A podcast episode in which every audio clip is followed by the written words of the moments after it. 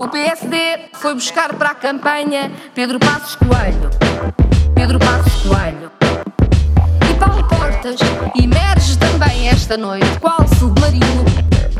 Bandex vai às eleições. Estamos a ouvir a música original de Bandex. Vamos ouvi-la na íntegra no final deste podcast, neste Eurovisões do Observador.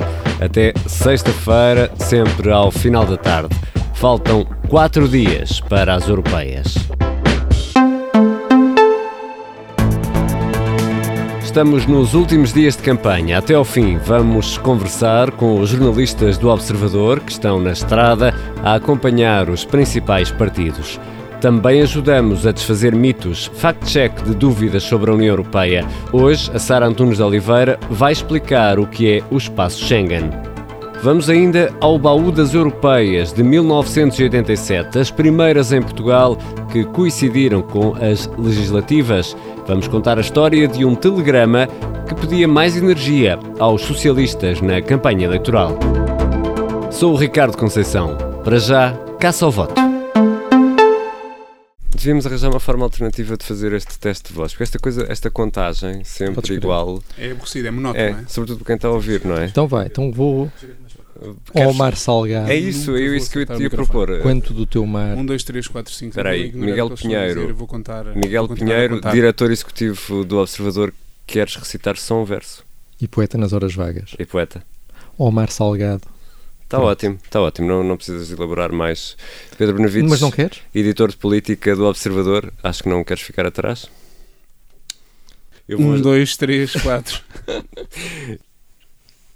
Olá Miguel, olá Pedro, caça ao voto. Todos os dias eh, analisamos aqui a forma como está a correr a campanha eleitoral. Começamos sempre por quem ganhou, quem perdeu. Pedro Benavides. Bom, Ricardo, eu sei que tu gostas que nos alonguemos nas nossas Bastante. declarações, mas eu vou tentar ser eh, resumido. Tenho muita coisa para dizer hoje. Um, muito rapidamente, eu acho que eh, há um fator que entrou na campanha uh, que é Pedro Passos Coelho e que já está a causar moça ao PSD, como de resto o Miguel uh, fez essa previsão aqui há alguns dias. E bem.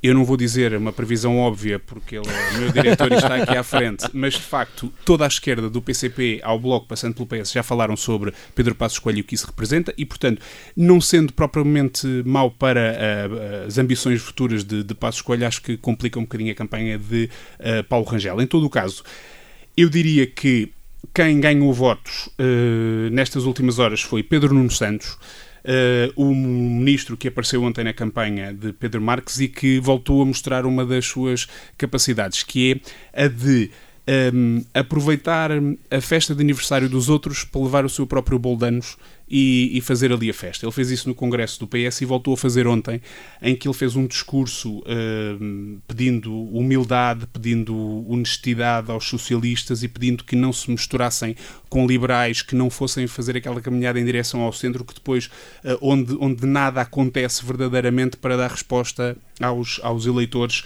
que acreditam nos, nos socialistas. E uh, ele, ao fazer isso, está a posicionar-se mais uma vez politicamente, está a, a, a construir uma identidade para uh, projetos futuros que terá com certeza do, do, ponto de vista político.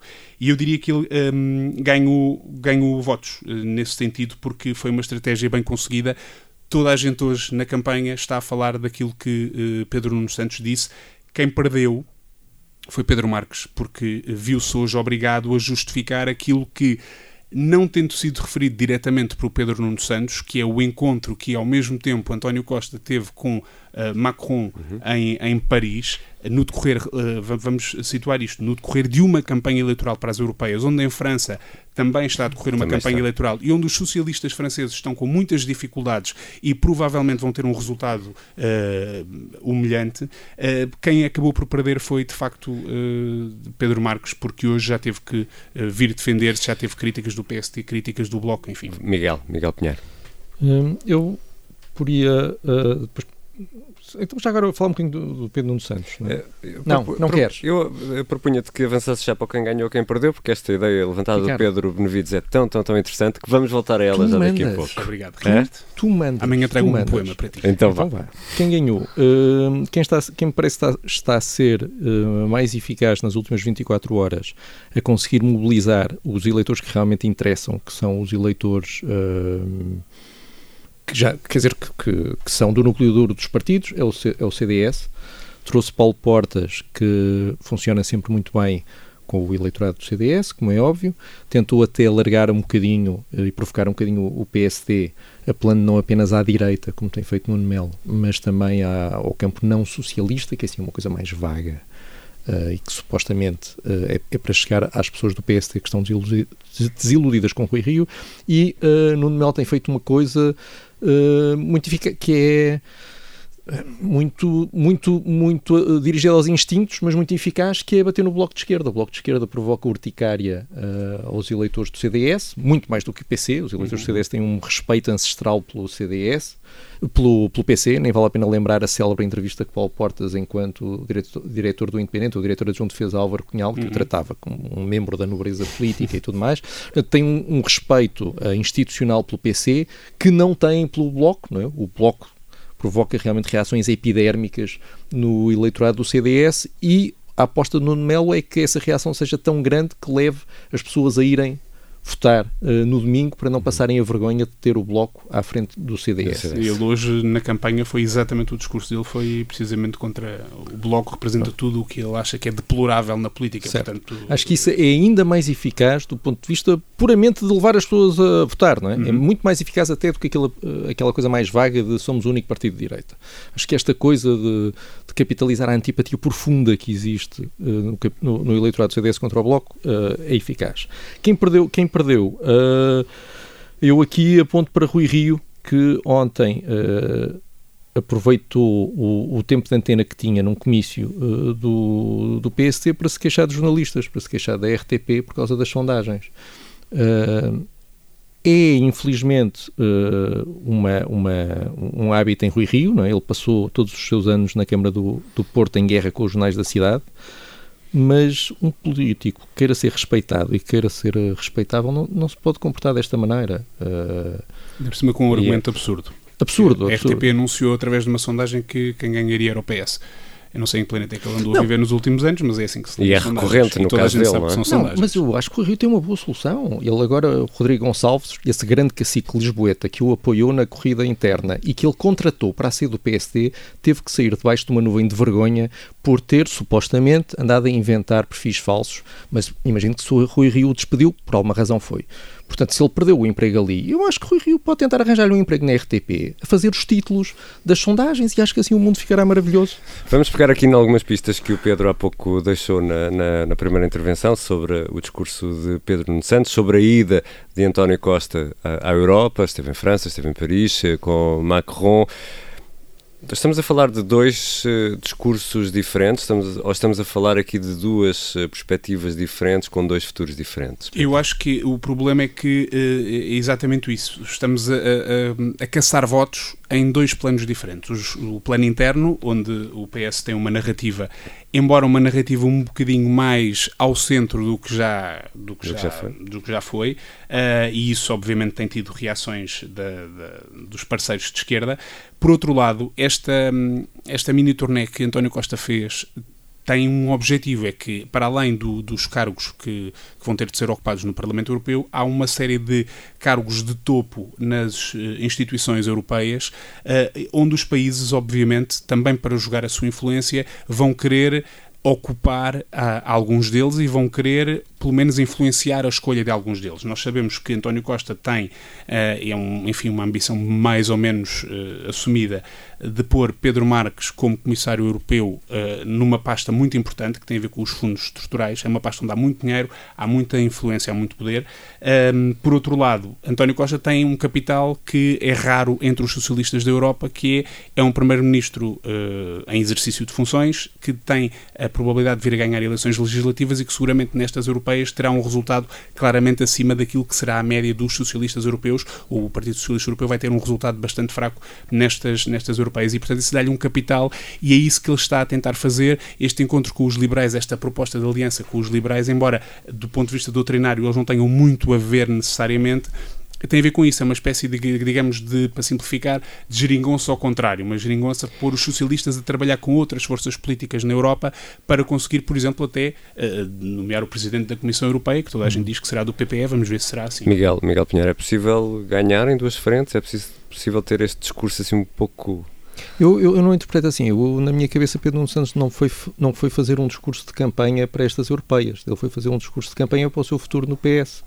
Uh, e... Não viste o que eu disse, tens de estar atento. Ah, ah, tinhas dito isso? Desculpa lá que não, eu estava ele apenas a responder a mails. Uh, então eu, eu, eu, vou voltar ao início. Concordo, sim, com, sim, concordo sim, porque tu és uma pessoa Pronto, ocupada. Isso, é? sim. Acho concordo, que é uma, fra... é uma boa frase para começar concordo, todas as entrevenções. Concordo com o Pedro Benevides. Uh, Concordamos sempre. Mas há, há, há aqui. Uh, tão espero que não tenhas dito isto que eu vou dizer a seguir. Não, mas uh, se não, sim. Não gastei os trunfos todos. Porque Re, reforça, reforça, por favor. Esta, esta, esta ala uh, esquerda do PS às, às vezes tem, tem, tem, coisas um bocadinho irritantes. além de Pedro Nuno Santos, sobre quem o Pedro já disse tudo o que havia a dizer. E bem. Uh, Tinha mais, mas não tenho tempo, o Ricardo não deixa. Também falou Ana Catarina Mendes, uh, que voltou uh, outra vez a falar com grande indignação sobre a Troika. Aliás, temos vindo, temos vindo a perceber o, o regresso desta conversa nos últimos dias, que, que, aliás também já contaminou de alguma forma o, o PSD. E eu só, só queria dizer uma coisa muito, muito, muito curtinha, que é que há uns anos nós fomos à falência e quem nos emprestou dinheiro foi a Troika. Podemos discutir depois as condições, as não, não, não, não condições, seja o que for. Nós não tínhamos dinheiro para viver. Quem nos emprestou dinheiro foram aquelas pessoas. E eu aprecio muito pouco as pessoas que têm o hábito de insultar aquelas pessoas que nos emprestam dinheiro quando nós estamos num buraco. E por isso, se Ana Catarina Mendes quer agora voltar a, a, a discutir a Troika e o que nos levou à Troika, podemos discutir, é? podemos, podemos discutir e até podemos eh, pedir ajuda a um dos candidatos uh, do PS às eleições europeias, que é Pedro Silva Pereira, braço direito de José Sócrates, que seguramente terá muita coisa para contar e o PS pode trazê-lo para um lugar de destaque num comício para fazer um discurso só dedicado a isso. Até lá, eu acho que era melhor ter alguma cautela, até porque depois nós vemos Uh, Mário Centeno não me parece muito incomodado quando está nas reuniões com o Eurogrupo, não me parece muito incomodado com, com, com estas questões da Troika e da Europa que nos quer vir aqui fazer, fazer mal. Por isso, eles se calhar decidiam-se primeiro, faziam-se uma reunião para decidir o que é que pensam sobre o assunto, porque é muito incómodo ter estes discursos uh, bicéfalos. Um discurso para dentro e outro para fora, não é? Mas é era inevitável com a, a, aparição de Pedro, Pedro Passos Coelho, que obviamente Exato. Que, é que teve aquela frase infeliz de ir além da Troika e, portanto, é óbvio que quando ele aparece vem sempre esse discurso da Troika, embora não seja, e concordo com o Miguel, totalmente honesto quando se, se, conhecem os antecedentes daquilo que, daquilo que passou. Caça ao voto, todos os dias analisamos a forma como está a correr esta campanha, neste podcast do Observador, o Eurovisões. Já a seguir, Fact Check. Vamos ainda à estrada, ao encontro dos jornalistas do Observador, que estão a acompanhar as campanhas eleitorais. E no final, Bandex vai às eleições, hoje com Catarina Martins. O PSD foi buscar para a campanha Pedro Passos Coelho. Pedro Passos Coelho. E Paulo Portas emerge também esta noite, qual submarino. Eu acho que nós só lhes podemos agradecer. Vamos olhar agora para uma questão que preocupa e muito milhões de pessoas em toda a Europa, o controlo de fronteiras. Olá, Sara Antunes de Oliveira.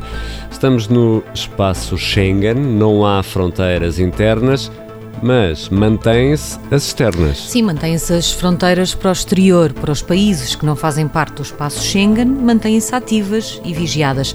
A União Europeia vê como símbolo de liberdade e de unidade a possibilidade da livre circulação eh, de pessoas e de bens no interior do espaço europeu e considera que se trata de um marco da nossa entidade europeia, por isso é que só existem essas fronteiras para o exterior. Mas eh, mesmo com, quando temos eh, terrorismo, fluxo de migrantes, há ou não há aqui um controle efetivo de quem entra e como entra no espaço europeu? Olha, a União Europeia garante que sim. Diz que há verificações rigorosas nas fronteiras externas, como nos aeroportos, por exemplo. A verdade é que a crise dos refugiados fez soar as campainhas de alarme e acicatou sobretudo os extremismos e os populismos. Foi criada uma agência de fronteiras europeias e guarda costeira e que vai fazer agora a primeira missão fora de território da União Europeia e foi criado também o Centro de Luta contra o Terrorismo.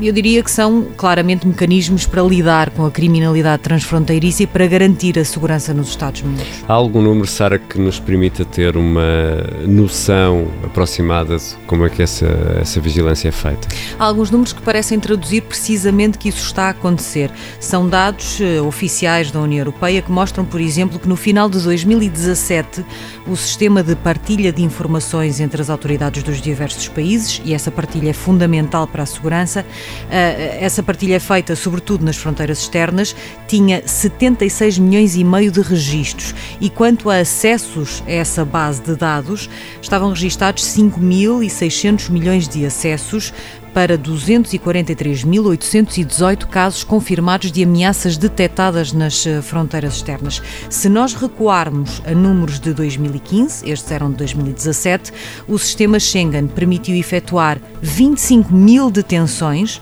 e permitiu reencontrar mais de 12 mil pessoas. Portanto, eu acho que é seguro dizer que estes números mostram que pelo menos algum controle está de facto a ser feito. Já que estamos uh, no controlo, queres uh, tu pôr o carimbo hoje? Para pôr isto direitinho, não é? Este passaporte? Então fica combinado. Hoje olhamos mais em pormenor para as campanhas da CDU, do Bloco de Esquerda e do CDS pelos olhos dos repórteres do Observador que estão na estrada. Alô, Ricardo, estás-me a ouvir bem? Sim, sim, muito bem. Está okay. tá ótimo. Estás Boa. pronto? Força. Ok, vamos então gravar. Olá, José Pedro. José Pedro Mozos, que está a acompanhar a campanha do Bloco de Esquerda. Onde estás agora? Olá, Ricardo. Olha, neste momento estou em Famalicão, onde o Bloco de Esquerda acabou de visitar eh, mais, mais uma feira. Uh, e digo mais uma feira porque, ao contrário daquilo que foi a primeira semana, Uh, o Bloco tem apostado forte neste tipo de contacto com grandes multidões na segunda semana e nesta semana vamos em três dias, três feiras, Espinho, Torres Novas e agora Famalicão. Isso quer dizer que há uma mudança uh, na, na, campanha porque uh, é preciso mobilizar ou porque estão mais confiantes? Que leitura é que fazes? Uh, eu acho que é um bocado as duas coisas, ou seja, este tipo de. de são sempre suscetíveis de, de contactos mais imprevisíveis e, portanto, se a campanha tivesse a correr mal, talvez eles prescindissem de uma ou atração. Mas acredito que tenha sobretudo a ver com estarmos na reta final e, e pronto, e os partidos quererem meter a carne toda no assador e, neste caso, o Bloco de Esquerda apostar naquilo em que não investiu na primeira semana. E também já tivemos duas arruadas. A, a de Braga ontem correu bastante bem a Marisa Matias. Um, e, e, nos próximos dois dias também vai haver eh, mais arruadas e mais, e mais visitas deste, deste tipo. E quanto aos uh, temas, tu notas alguma mudança nos temas que têm sido abordados? A Marisa Matias tem feito uma campanha em que se tem pautado pela, pela sobriedade, às vezes até em excesso, Uh, mas que tem feito um bocado o contraponto daquilo que tem sido a campanha da tríade Nuno Melo, uh, Paulo Rangel e Pedro Marques, que se tem atacado quase pessoalmente todos os dias. Uh, Marisa Matias evita entrar nesse tipo de jogo e traz muitos temas europeus para, para a campanha. Muitos deles não colam, mas passam a imagem ao, ao eleitorado de alguma sobriedade. José Pedro Moço, o que é que achas, o que é que podemos esperar agora para estes últimos dias?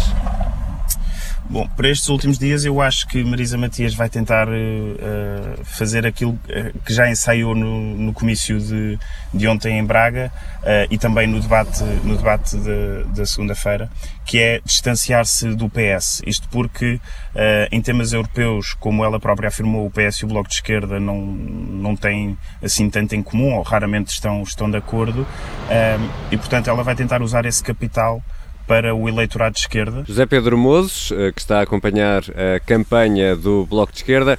José Pedro, quantos quilómetros já fizeste nesta campanha?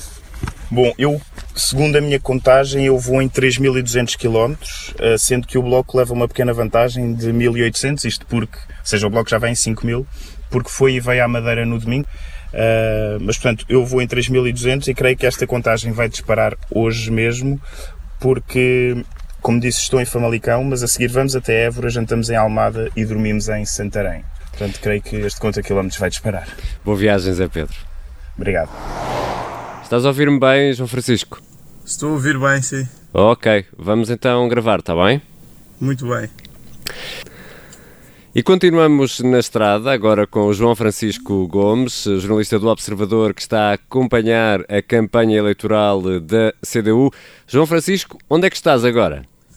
Viva Ricardo, estou na Baixa da Banheira.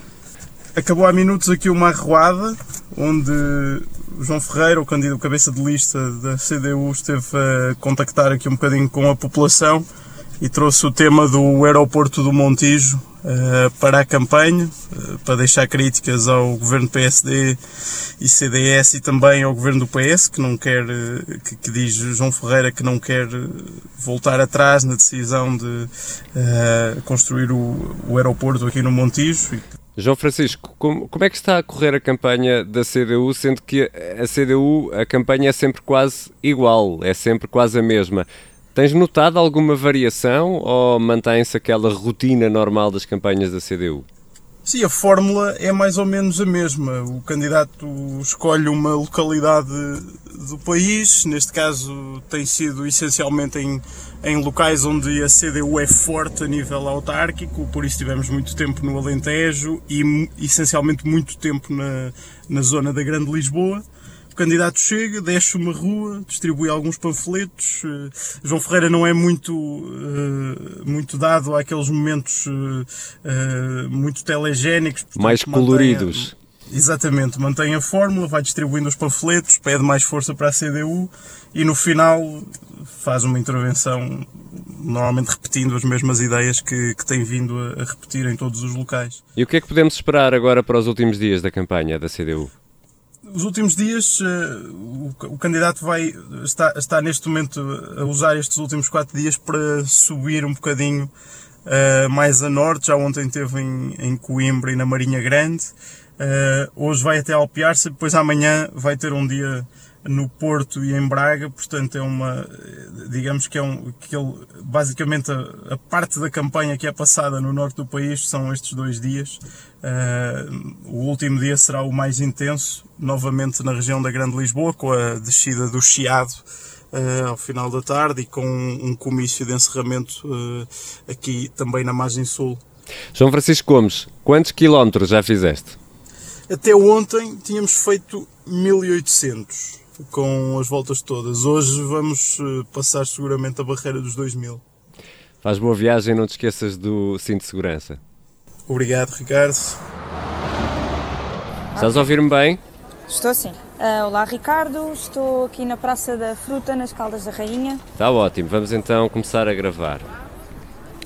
E continuamos na estrada, neste caso no meio de uma cidade. Estamos a falar com a Rita Diniz, a Rita Diniz que tem acompanhado a campanha do CDS. Onde é que estás exatamente, Rita? Olá Ricardo, eu hoje estou exatamente nas Caldas da Rainha, no distrito de Leiria, mas não vou ficar aqui muito tempo porque o dia segue para Lisboa, vamos ter uma mega arruada à tarde um, que começa na Rua Augusta e depois, curiosamente, o jantar em Alcobaça, outra vez no distrito de Leiria e vamos dormir a Braga, portanto vai ser um dia paradigmático em termos de quilómetros percorridos. E como é que está a correr a campanha? Uh, nas palavras aqui da comitiva do CDS, a campanha está a correr muito bem, dizem que sentem um grande otimismo nas ruas e a verdade é que tem sido notória a sensação de crescendo nesta, nesta campanha. Ontem houve um momento alto, que foi em Cascais, com um grande jantar comício, Uh, esteve lá uh, Paulo Portas, o ex-líder do CDS, e deu assim um apoio de peso à candidatura. A mobilização do partido foi muito grande naquele jantar, portanto, aquela imagem das bandeiras no ar, dos cânticos, da grande mobilização do partido foi muito notória e, e pronto, e é, e é, o que se deseja no, numa campanha para passar a mensagem de que está mobilizada e está confiante. O apelo ao voto tem sido diário, o apelo ao voto na, no eleitorado da direita, sobretudo, é o que, o que Nuno Melo tem dito mais vezes. Há muito exemplo, ênfase nessa ontem. questão da direita, não é? Do CDS é, ser a direita, não é? É, exatamente, mas é curioso porque Nuno Melo eh, dá um grande ênfase à, à direita e ao eleitorado da direita, dizendo que, que, o CDS é a única opção possível para quem é de direita em Portugal. A Associação Cristas também o diz, mas dá sempre ali uma nuance de que o CDS está onde sempre esteve, que é ao centro e ao centro-direita. Uh, no discurso de Nuno Melo, a palavra centro não, não existe, portanto há aqui uma nuance, uma nuance engraçada. E Paulo Portas ontem acabou por dar também aqui um uma, um dado novo nesta história da direita ou do centro ao, ao, falar para o eleitorado não socialista, portanto, é o eleitorado todo deste espaço político, incluindo o eleitorado do PSD. O que é que podemos agora esperar para estes últimos dias? Uh, bom, para estes últimos dias vai ser o tudo por tudo, uh, muitos quilómetros, sobretudo. Uh, a campanha do CDS vai apostar muito agora no, no litoral norte, a partir de, de Lisboa vai começar a subir. Vai hoje para Braga, depois vai estar no Porto, vai haver uma arruada na Rua de Santa Catarina, como é habitual. Uh, Nuno Melo, curiosamente, vai apresentar um livro no, no, Porto. Um, e depois, sexta-feira, termina em Aveiro. Um distrito, ser, um distrito talismã para, para o CDS, Exatamente. o distrito de Aveiro. Exatamente. Rita, quantos quilómetros já andaste? Pelas minhas contas, até agora foram 3.400, mais coisa menos coisa. Mas contando com a viagem de hoje de Alcobaça para Braga, vai acrescentar mais uns quantos. Aproveita para comprar fruta aí na Praça da Fruta, nas Caldas da Rainha, e faz boa okay. viagem, Rita. Obrigada. José Pedro Mozos, com a campanha do Bloco de Esquerda, João Francisco Gomes, a acompanhar a campanha da eh, CDU e Rita Diniz a acompanhar a campanha do CDS. Amanhã voltamos à estrada para conferir os ânimos nas caravanas do PSD e do Partido Socialista. Já a seguir, regressamos a 1987, às primeiras eleições europeias em Portugal.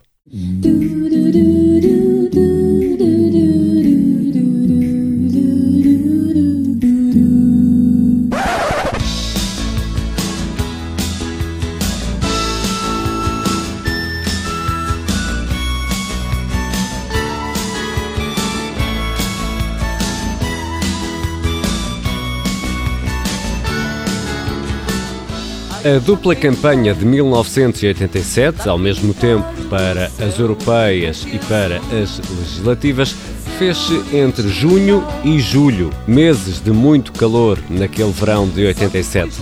Os eleitores preferiam as praias aos comícios e na rádio tocava o anzol dos Rádio Macau.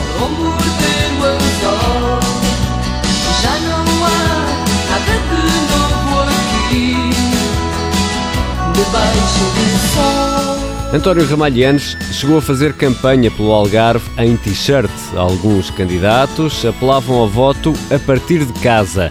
O problema para o PS era tão grave que, a 3 de junho, o partido enviou um telegrama à delegação do Porto. Lisboa queixava-se do alheamento da esmagadora maioria dos candidatos a deputados nas ações de pré-campanha e campanha eleitoral.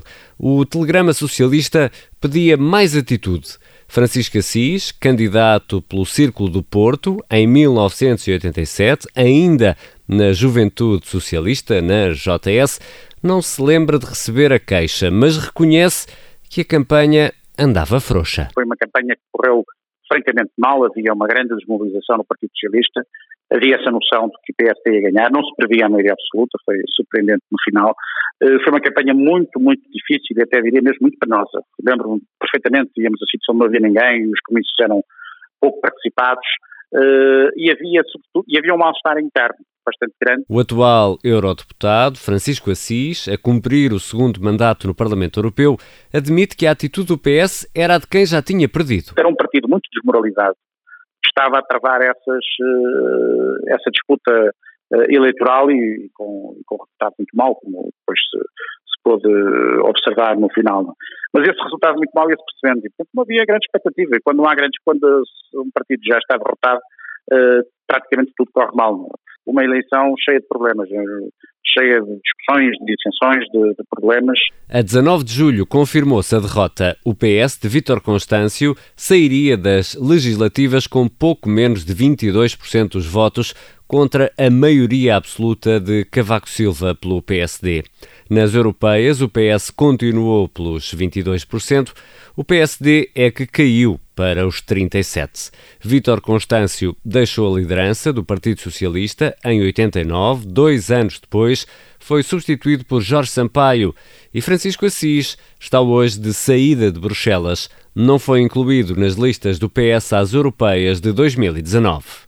O PSD foi buscar para a campanha Pedro Passos Coelho. Pedro Passos Coelho. E Paulo Portas emerge também esta noite, qual submarino. Bandex vai às eleições aqui no Observador todos os dias, até ao final da campanha. O PSD foi buscar para a campanha Pedro Passos Coelho. Pedro Passos Coelho. E Paulo Portas emerge também esta noite, qual submarino. Pedro Passos Coelho Paulo Portas.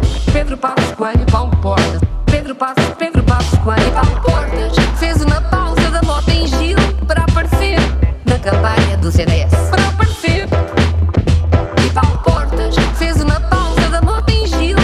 Fez uma pausa para aparecer. Para aparecer. Eu acho que nós só lhes podemos agradecer. É bom que Pedro Passos Coelho e Paulo Portas apareçam hoje na campanha. Pedro Passos Coelho e Paulo Portas. Pedro Passos Coelho e Paulo Portas. Lembram bem o país como foi importante tirar a direita do poder. Pedro Passos Coelho e Paulo Portas.